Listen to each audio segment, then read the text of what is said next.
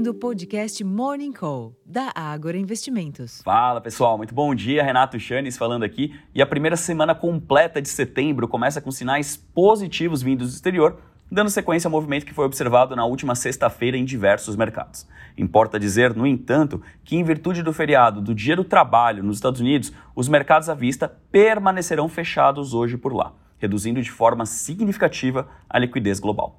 Tirando esse fato, o pano de fundo para os negócios, o integrante do Conselho do Banco Central Europeu afirmou que talvez as instituições tenham que fazer um pouco mais no aperto monetário, deixando em aberta a necessidade de mais juros nas próximas reuniões por lá, enquanto que a incorporadora chinesa em dificuldades, Country Garden, realizou um pagamento de cupom de um bônus, reduzindo um pouco das preocupações relacionadas ao desempenho do mercado imobiliário da segunda maior economia do mundo, ao menos no curtíssimo prazo, obviamente.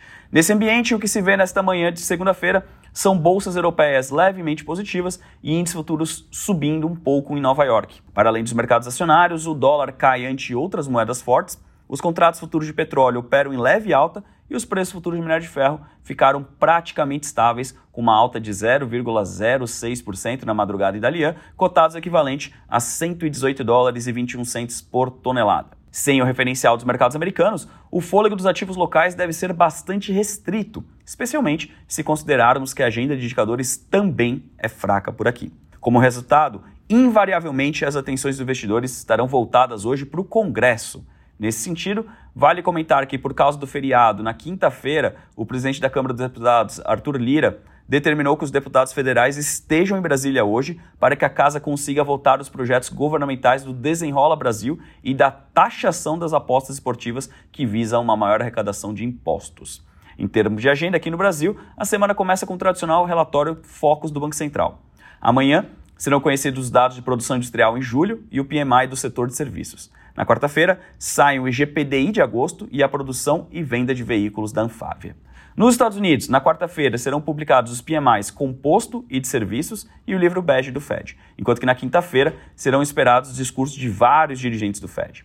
Na Europa, hoje, a presidente do Banco Central, Christine Lagarde, discursa às 10h30 da manhã e o economista-chefe da autoridade monetária preside um painel às 11 horas da manhã. Amanhã tem o PMI composto da Alemanha, zona do euro e Reino Unido.